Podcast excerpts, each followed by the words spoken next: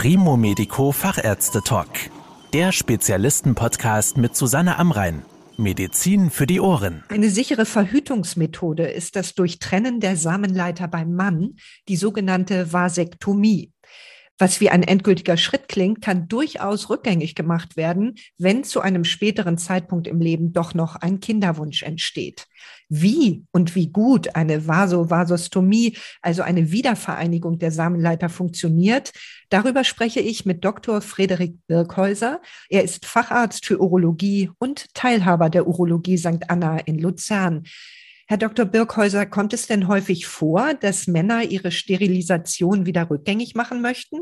Ja, ich denke, wir sehen es immer wieder, dass Männer uns kontaktieren mit dem Wunsch, eine Vasektomie rückgängig zu machen, ein erneuter Kinderwunsch. Vielleicht wissen Sie noch nicht genau, welche Möglichkeiten bestehen, aber die Vasovasostomie ist Ihnen zumindest seit der Vasektomie bekannt. Es ist auch so, dass zunehmend die Vasektomie an Bedeutung gewinnt. Alternative Verhütungsmethoden werden zum Teil nicht mehr sehr gerne durchgeführt oder der Mann übernimmt nach Abschluss der Familienplanung die Aufgabe der Verhütung für die Familie. Das hören wir immer mehr. Insofern durch die vermehrten Vasektomien kommt es auch öfters, dass jemand für eine Vasovasostomie sich interessiert, wenn die Situation sich geändert hat. Die Absicht bei der Vasektomie soll immer definitiv sein. Das ist auch in der Regel so. Und ich denke, entscheidend ist der Zeitpunkt der Aufklärung zur Vasektomie, dass die Männer dann überzeugt sind, dass sie das wollen, dass man den Männern Zeit lässt, sich das durch den Kopf gehen zu lassen und dann die Vasektomie erst durchführt. Ist sicher nicht leichtfertig. Wenn man Zahlen liest, international sind vielleicht etwa fünf Prozent der Männer die eine Vasektomie durchgeführt haben, die sich irgendwann für eine Vasovasostomie entscheiden werden. Wenn das dann aber der Fall ist, ist das eher ein einfacher oder ein komplizierter Eingriff? Ich würde so sagen, der Eingriff selbst ist nicht kompliziert, aber ist diffizil. Also es braucht sicher Erfahrung. Ich denke, es lohnt sich, den Eingriff regelmäßig und oft durchgeführt zu haben. Es ist sehr filigran, man führt es unter dem Mikroskop durch. Es ist nicht schwierig, aber es braucht Erfahrung. Und kommt das denn für jeden Mann in Frage, der eine Vasektomie hatte, oder müssen bestimmte Voraussetzungen erfüllt sein? Ich glaube, grundsätzlich kommt es für jeden Mann in Frage, der eine Vasektomie hatte und einen erneuten Kinderwunsch hat. Es gibt selbstverständlich gewisse Faktoren, die zu diskutieren sind.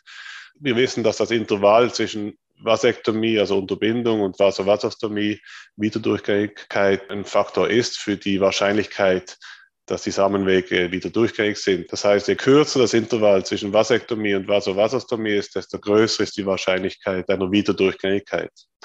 Ein entscheidender Faktor, der ebenfalls berücksichtigt werden soll, ist das Alter der Partnerin.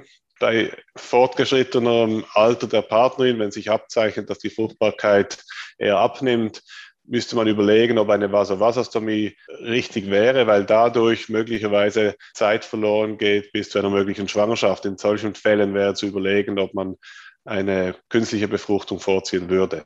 Was genau machen Sie denn bei dem Eingriff, wenn Sie die Samenleiter wieder zusammenbringen? Vor dem Eingriff findet eine klinische Untersuchung statt und dort fühlen wir die Samenleiter.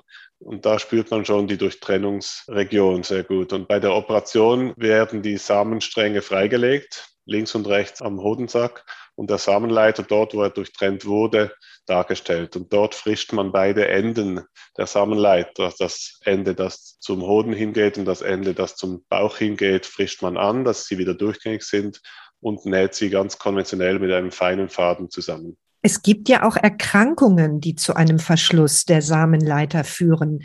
Ist das dann ein ähnlicher Eingriff wie der bei einer Vasovasostomie aufgrund eines erneuten Kinderwunsches? Bei diesen Erkrankungen denken wir an Infektionen, die die Samenwege verkleben können.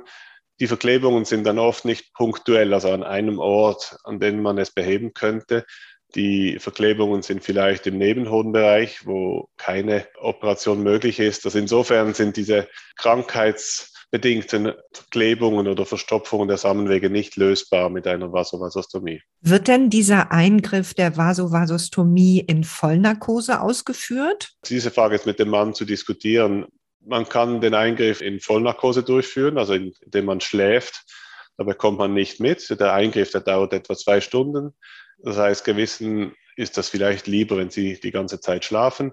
Man kann den Eingriff aber auch in einer regionalen Narkose, also zum Beispiel mit einer rückenmarksnahen, einer Spinalnarkose durchführen. Da ist man zwar wach, aber spürt vom Bauchnabel abwärts nichts.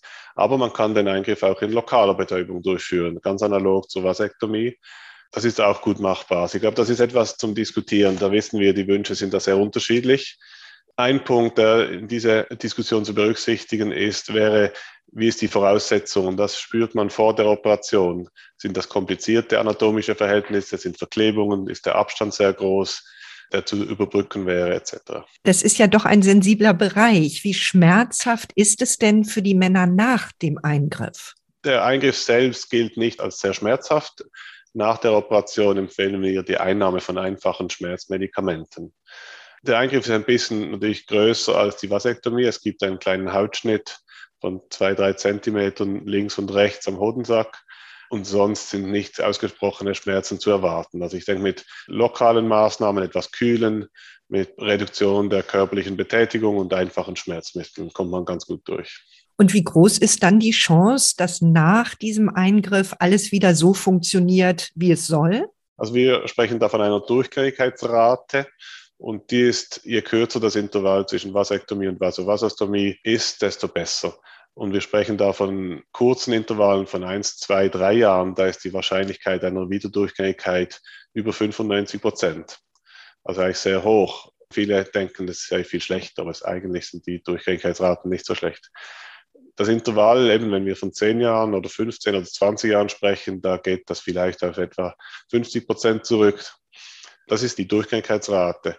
Die Schwangerschaftsrate nach der Operation ist eine ganz andere Zahl. Die hängt natürlich auch ab, wiederum vom Intervall und von der Partnerin.